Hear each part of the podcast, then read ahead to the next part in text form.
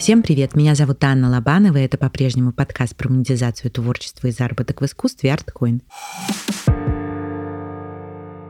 Сегодня со мной куратор, коллекционер, владелец социальной сети для искусства и креатива «Артократия» Марина Альвитер. Марина, привет. Привет. Расскажи немного о себе и своем опыте. У тебя очень много, получается, направлений, хотя все про искусство. Все про искусство это правда, но и направлений действительно тоже очень много, это правда. Я 12 лет занимаюсь профессионально искусством и начинала как директор галереи, потом у меня есть своя собственная галерея, сейчас она в онлайн-формате, я и занимаюсь примерно уже лет лет шесть. И буквально вот четыре года назад мы начали разрабатывать социальную сеть для искусства и креатива «Артократия». Мы ее запустили примерно полтора года назад. Сейчас мы уже готовы про нее рассказывать и говорить, что называется, со всей ответственностью. Могу говорить и с точки зрения коллекционирования искусства, кураторских вещей, потому что я сделала примерно 160 выставок, и у меня образование именно как куратора, exhibition studies, а, поэтому об этом тоже могу говорить очень много и подробно.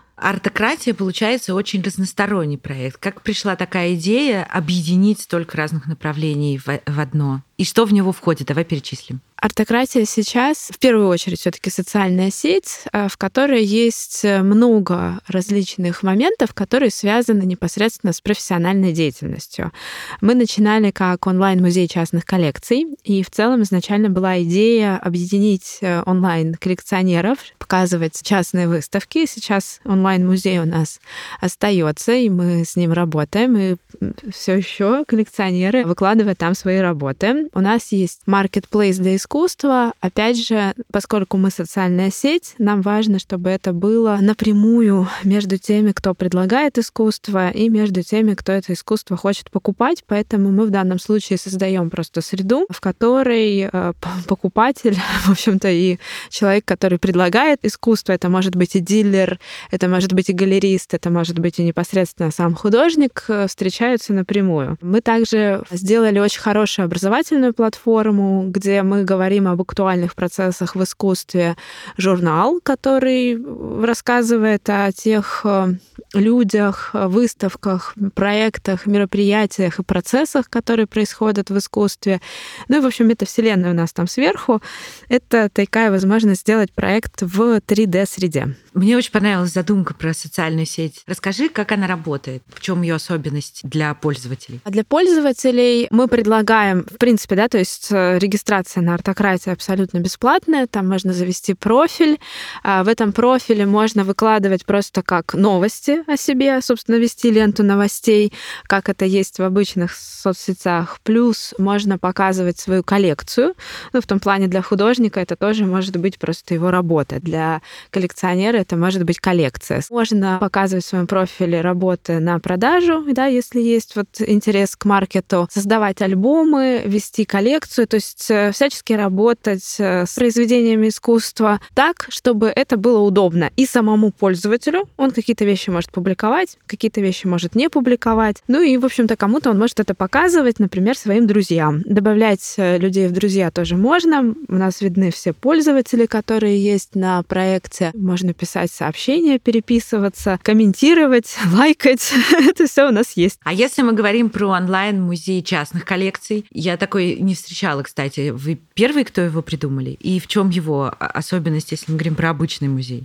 Да, я думаю, что мы первые его придумали. Его особенность в первую очередь, что он онлайн, а во-вторых, э, собственно, да, что это только частные коллекции, это не коллекции музейные, это не институциональные коллекции, которые человек может посмотреть, а, собственно, идея состояла в том, чтобы коллекционеры могли показывать свои работы. Частные коллекции — это очень закрытая тема относительно публики в арт-мире. То есть, когда человек покупает э, себе работу в частную коллекцию, он вешает ее в свой частный интерьер или хранит э, в каком-то закрытом пространстве, и, по сути, никто не знает, у кого что находится, за исключением каких-то отдельных, очень близких людей, которых можно пригласить. Идея была в том, что коллекционер может показать свои работы и в целом поработать своей коллекции с точки зрения онлайн-архива. Какие-то работы он может показывать, какие-то работы просто себе оставлять, и этот онлайн-архив всегда доступен. В нем очень много функционала именно с точки зрения описания работ, реноме, весь провинанс финансы этой работы, можно описать, за сколько было приобретено,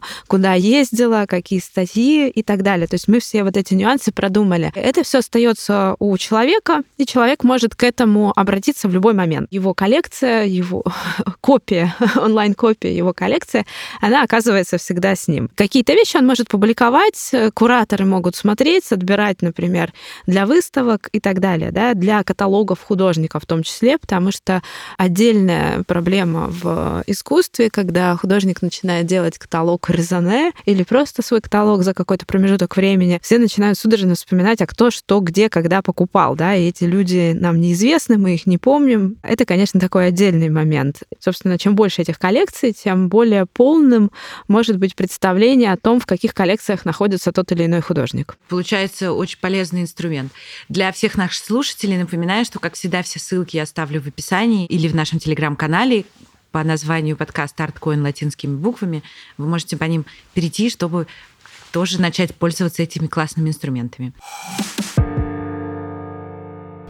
А давай подробнее поговорим про образовательную платформу с курсами.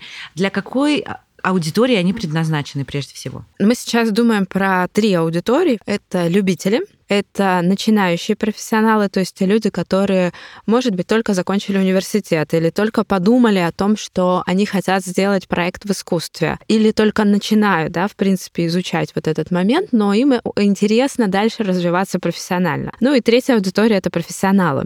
Уже те люди, которые, в принципе, понимают, изучили, знают, и для них тоже будет э, много полезной информации с точки зрения структурировать какие-то процессы, структурировать опыт, понимать, понимание тех процессов, которые происходят в искусстве.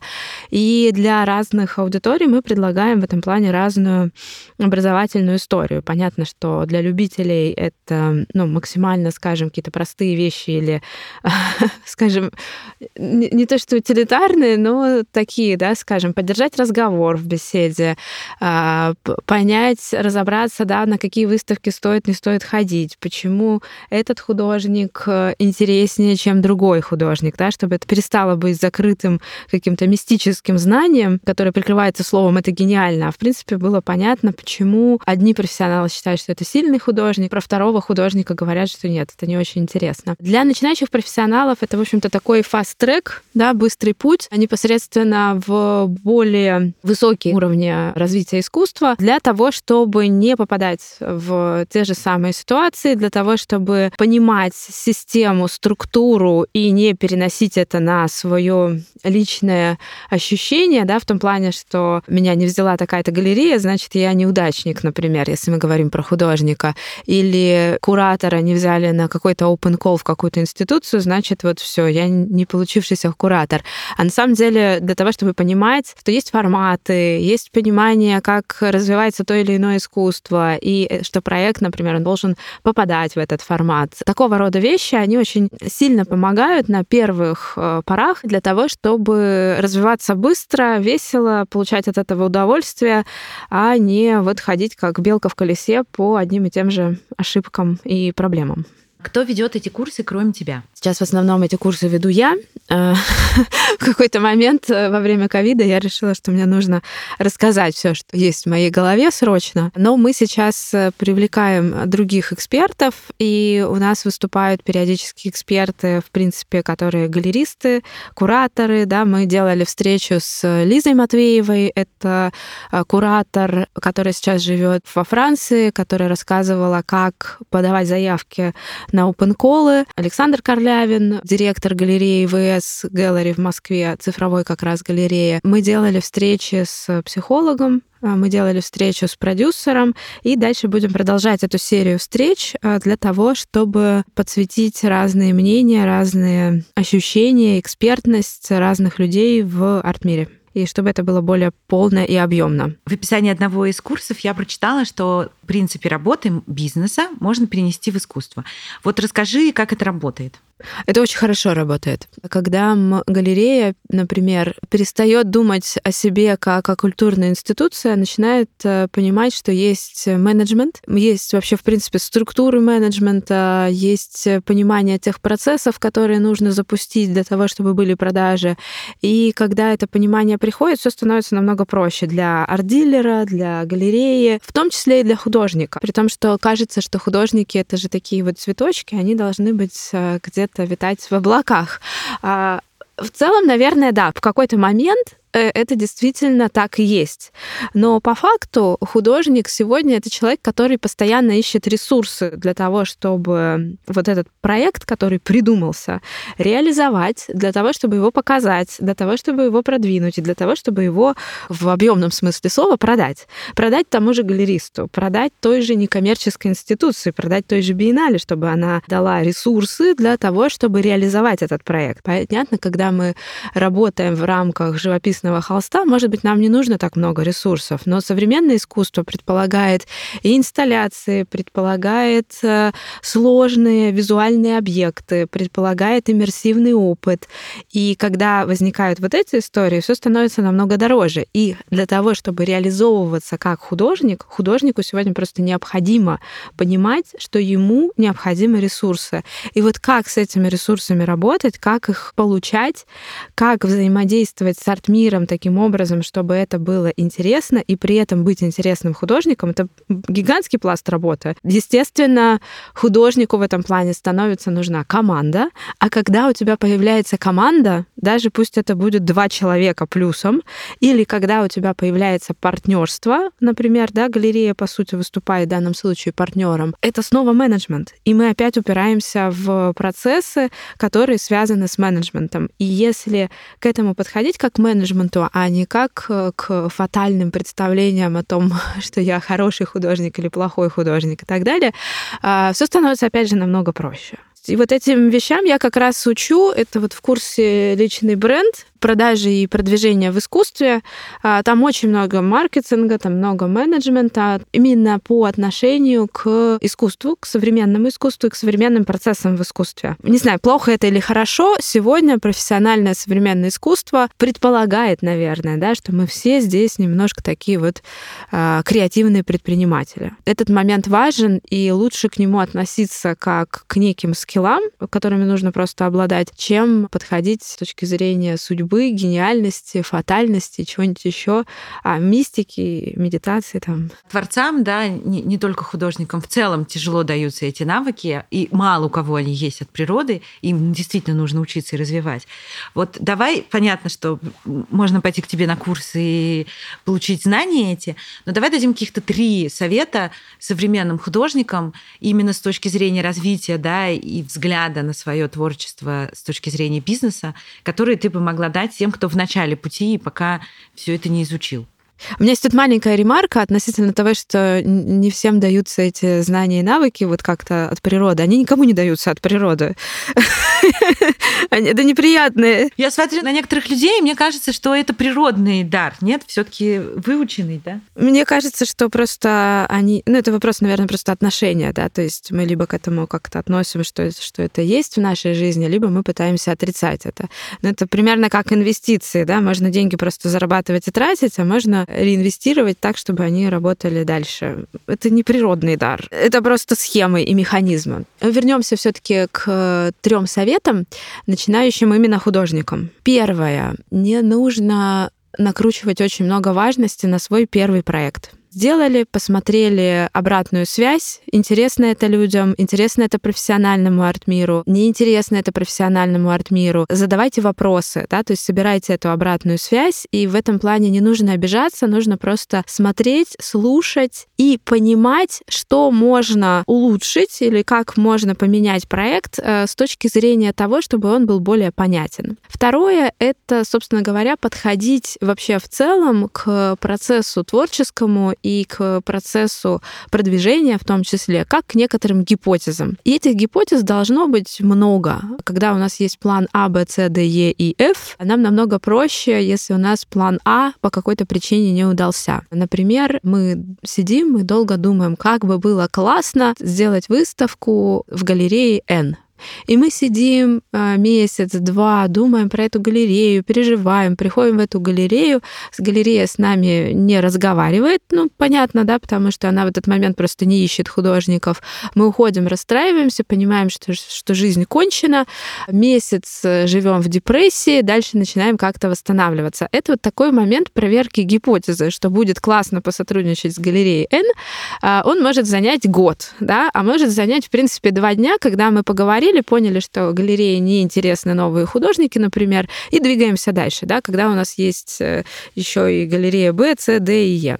И третий совет, э, чтобы я порекомендовала в начале пути, э, не использовать много издержек на производство или много времени на производство. Это нормально, что молодое искусство, оно достаточно быстро создается, оно не использует супердорогие материалы и так далее, потому что если вы уходите в дорогой продакшн, то у вас сразу становится высокая цена, и это может отпугивать, да, потому что мы работаем в экономике символического обмена, и символический обмен, он формируется через символические ресурсы, которые потом превращаются в стоимость. Стоимость молодого художника всегда невысокая. Не завышайте цены в начале пути, а коллекционеры ваши друзья, которые вам еще помогают дальше продвигаться. Это всегда так, на самом деле, потому что даже если это а, молодой коллекционер, а, который только приобрел что-то маленькое за, там, не знаю, 5000 рублей, он же об этом расскажет всем друзьям, он покажет, и он становится таким другом, на самом деле, художнику, потому что он заинтересован в том, чтобы художник развивался, рос, даже не с точки зрения того, что там он потом перепродаст работу, а с точки зрения того, что просто приятно, когда те художники, которых ты выбрал, которые у тебя на стене, они развиваются, становятся известными, и ты можешь сказать, что «А вот я-то пять лет назад купил за 50 тысяч рублей, а сейчас-то посмотрите, 5 тысяч евро». И это ну, это просто приятно. Даже если мы уберем здесь какой-то инвестиционный момент. Один из курсов тоже твоей образовательной платформы посвящен личному бренду. Ты уже говорила чуть раньше про это. Вот как ты считаешь, насколько он важен в искусстве? Просто мы так часто слышим про личный бренд вокруг, что многим кажется, что это слишком преувеличенная история, да? Я на это могу сказать, что вот буквально была на выставке в Венеции в Пунта дель Дагано, которая называется Icons, да, то есть икона. И она про как раз вот скорее брендинг и личный бренд, чем про иконы, которые висят, да, там как предмет культа, она именно вот про этот момент. И буквально и сейчас э, действительно арт-мир очень активно обсуждает вот эту важность личного бренда для всех участников на самом деле арт-мира, не только для художников, и для дилеров, и для кураторов, и для галеристов, и для коллекционеров в том числе.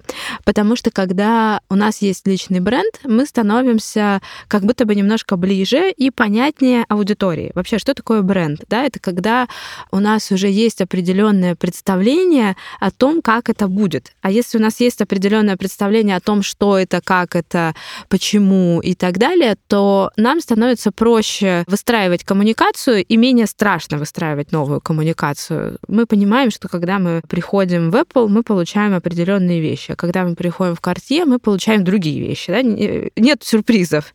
Когда нет сюрпризов, мозгу немножко проще. И сегодня у нас происходит смена поколений, в том числе коллекционеров, и вообще, в принципе, смена поколений в современном искусстве в том числе, и люди, которым сейчас 40 лет, да, там 45, они будут скорее смотреть как раз-таки на личный бренд, на то, насколько интересен им непосредственно художник или галерист или куратор, и э, решать, будут они с ним дальше общаться или нет, и могут смотреть в том числе больше на прессу, чем на заявления критиков о том, что это хорошо, плохо, что есть какой-то вкус и так так далее. И поскольку еще в 90-е да, мы начали вот эту идею хорошего, плохого вкуса размывать, да, активно в арт-мире, то сейчас, в общем-то, все, что нам остается, это личный бренд, который показывает, что вот я такой, я интересный, со мной классно, со мной здорово. В программе одного из курсов я увидела пункт про финансирование проекта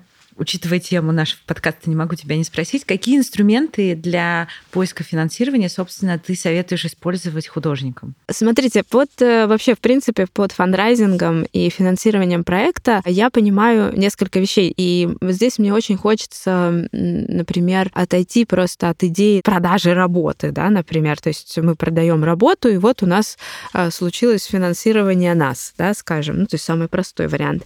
А здесь, конечно, когда мы говорим про фандрайзинг, мы начинаем говорить от некоммерческих грантов до коммерческих грантов. И очень часто вопрос взаимодействия, например, с теми же коллекционерами, которые могут поддержать проект, уходит на второй план, потому что люди не умеют это делать. Важный момент с точки зрения поиска инструментов э, финансирования объяснить людям, а зачем им это нужно. Зачем им это может быть нужно? Тут есть э, вообще, в принципе, четыре момента. Первый момент, понятно, материальный. Например, вы говорите, что мы сейчас с вами запускаем проект, я вам отдаю, да, там, или вы покупаете условно какие-то работы, они вот стоят такую-то сумму, после запуска проекта эта сумма может увеличиться, да, там, скажем. Ну, то есть такая условная инвестиционная привлекательность. Это может быть символический а, увеличение символического капитала для тех, кто инвестирует в тот или иной проект. Что это значит? Это значит, что человек получает э, возможность воспользоваться некой аурой искусства, взаимодействием с культурой, трансляцией идеи того, что компания или фирма или некое предприятие или банк поддерживают культуру, идут в ногу со временем и так далее. Особенно для private banking это интересные могут быть истории. Для любых luxury брендов тоже можно вот эту символическую историю в общем-то, предлагать и показывать. Социальная история, когда через то, что вы становитесь патроном музея или патроном какого-нибудь проекта или биеннале и так далее, вы получаете доступ в некое закрытое сообщество, и у вас открывается какая-то возможность. И это тоже социальный актив. Ну и четвертый пункт — это эмоциональный. Мы радуемся, когда у нас с кем-то получается очень хороший эмоциональный контакт, эмоциональная связь. Мы друг другу понятны, интересны, близки, и после этого человек, который обладает этими ресурсами готов поддержать проект, потому что он классный. Вот эти четыре пункта, с ними нужно уметь взаимодействовать. Это вот как раз я на личном бренде рассказываю. Часто музеи, например, какие-то государственные предлагают купить работу или проинвестировать э, в какой-то, например, зал, реконструкцию зала. Человек спрашивает, хорошо, а что вы мне? Они такие, ну, мы можем имя ваше где-нибудь там написать. И на этом все заканчивается. Понятно, что человеку это может быть неинтересно, даже при условии, что он хочет поддержать культуру, но он хочет просто какой-то возврат своего интереса, да, своей энергии обратно. Таких, э, на самом деле, инструментов достаточно много, да, то есть это может быть инструмент, и когда мы идем к частному инвестору, и корпоративным инвесторам, вообще может быть в какой-то краудфандинг или фандрайзинг, или к компании людей, к объему людей, и дальше мы обсуждаем, а чем мы можем быть полезны для них взамен на те ресурсы, которые нам нужны. И вот эту идею я пытаюсь везде, на самом деле, проводить. Чем ты можешь быть полезен, когда ты просишь ресурсы, которые тебе нужны? Ты часто рассказываешь про тренды арт-мира. Вот давай назовем три каких-то таких основных тенденций, которые ты сейчас видишь, а остальные уже пусть изучают у тебя на площадке. Да, я люблю поговорить про тренды, потому что очень много изменений, которые происходят сегодня в принципе в мире и в арт-мире, как, э, в общем-то, зеркале всего того, что происходит в нашей жизни. И когда я говорю про тренды, я, конечно, не говорю про тренд, там, не знаю, на цветочки вместо бабочек, говорю про глобальные изменения. Первое, я бы сказала, что меняется география рынков, меняется интерес только западного искусства на искусство Востока, Азии, Африки. Это происходит и в архитектуре, вообще, в принципе, в области даже, я бы сказала, концептов, если мы вспомним документу, и Руан-группу, которая сейчас первое место занимает в 100 самых важных людей по версии Art Review, то, конечно, интерес к идеям не западных культур, он сегодня достаточно большой, плюс тот же Китай себя чувствует абсолютно по-другому, говорит о том, что это вы будете сейчас изучать нашу визуальную культуру, а не мы будем закупать поп-арт, как мы это любили делать буквально 10 лет назад. Это, наверное, первый тренд такого географического расслоения арт-мира и, как следствие, диверсификации большой в искусстве, где очень много регионов представлено, много художников, художников с именами, которые сложно выговорить. много новых художников, много локальных явлений. И, конечно, если мы говорим там с точки зрения коллекционеров, то это такой аутсорсинг знаний. Большие коллекционеры сейчас себе берут несколько арт-адвайзеров по тому или иному региону, по той или иной теме, потому что все это самому в голове не удержать. А второе, я бы сказала, это демократизация арт-мира. И если буквально там еще те же 20 лет назад, как э, сказал директор Сотбис, искусство было областью для немногих счастливцев, то сегодня, конечно, мы видим большое количество молодых коллекционеров, мы видим большое количество новых коллекционеров, коллекционеры, которые только начинают вообще входить в арт-мир и у которых другая система ценностей. Вот опять же, да, почему это связано с личным брендом. Система ценностей ценностей, когда они сами выбирают тех э, художников, людей в арт-мире, с которыми им интересно. Они готовы идти за идеей какого-то вкуса, правильного, неправильного понимания искусства и так далее. Ну и, собственно, как следствие, институт вот этого профессионального развития, он страдает. Постепенно галереи становятся такими инфлюенсерами в области развития искусства, начинают создавать свои подкасты, подкасты, начинают создавать свои журналы, коммерческие журналы. И это, конечно, другой вообще формат существования искусства, когда у нас нет интеллектуальной элиты, которая не сводит на нас определенные тренды. Современное поколение не хочет такого. Оно само хочет выбирать. И третье — это профессионализация художника.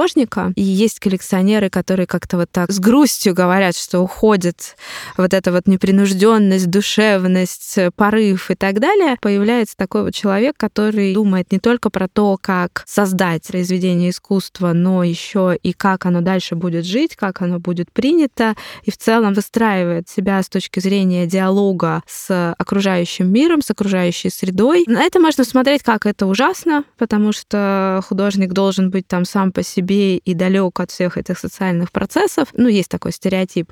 С другой стороны, возможно, что это наоборот очень интересно, потому что художник получает еще большую свободу, как и искусство, выбирать тех людей, с которыми он хочет общаться, для которых он будет создавать свое искусство, и с ними уже вести диалог, исходя из того, что они близки ему по духу, менталитету и так далее, а не будет подстраиваться под какой-то правильный вкус каких-то определенных интеллектуалов. В принципе, это процесс, наверное, тоже демократизации, но такая история личного бренда, она, на мой взгляд, может играть как в плюс, так и в минус. Сегодня галереи или художнику или вообще, в принципе, там, дилеру-куратору недостаточно одного локального рынка для того, чтобы выйти на качественный доход. Поэтому сегодня многие работают с разными рынками. Здесь и ярмарки много для этого делают, но в целом работа не с одним рынком, а там с тремя, с четырьмя, пятью, она сегодня важна именно для того, чтобы выйти на стабильный доход. Подводя итог наших советов художникам,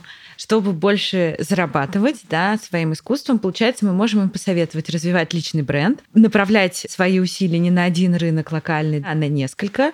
Что бы еще ты посоветовала? Будьте собой, но всегда слушайте внешний мир. Слушайте тех, кто вам говорит. Не надо упираться в какую-то вот одну идею, за нее хвататься и говорить, что нет, только так, только вот э, краска справа налево, слева направо и все. Когда уже все такие, ну пожалуйста, ну давай не надо. Собирайте обратную связь и, что как интересно, да, к вопросу вообще в целом финансового потока, продаж, можно относиться тоже как обратной связи. Назови творчество какое-нибудь, которое тебя изменило. Герхард Рихтер, я думаю. Я когда была молода, неопытна, училась в Лондоне, гуляла по Бонд-стрит, я набрела на галерею Гагосяна, Gagosian Gallery. Там такая галерея, галерея-шкаф такой, ну, галерея-витрина, по сути, у них. Там висело четыре работы Герхарда Рихтера. В этой галерее я провела примерно два часа, поняла, что мне это безумно интересно. И с этого момента я начала изучать современное искусство, ходить в Тейт Модерн, другие галереи, вообще поняла, что эти галереи как-то там существуют, и изучать искусство. У меня все началось с Лондона. Да, в общем, благодарна Герхарду Рихтеру безумно за это. Спасибо тебе большое. Пишите ваши вопросы по поводу монетизации творчества и заработка в искусстве, и мы вместе с героями следующих выпусков будем на них отвечать. Вопросы можно оставлять в любых социальных сетях, я сделаю посты для их сбора. А если по какой-то причине они секретные, то можно присылать их в личку или на почту, она есть в описании выпуска. А если вы слушаете подкаст на площадке, где нет описания, то его вместе со всеми ссылками, как всегда, добавлю в наш телеграм-канал. Его легко найти по названию латинскими буквами ArtCoin. Слушайте нас на Яндекс Музыке, в Apple и Google подкастах, в Кастбоксе и ВКонтакте. Напоминаю, что у нас есть Бусти, на котором вы можете поддержать проект, но туда можно заглянуть и просто так в бесплатном доступе, там много интересного. Спасибо вам за то, что отмечаете соцсети подкаста и рассказываете про него, за ваши комментарии и поддержку. Чудесного вам дня и берегите себя. you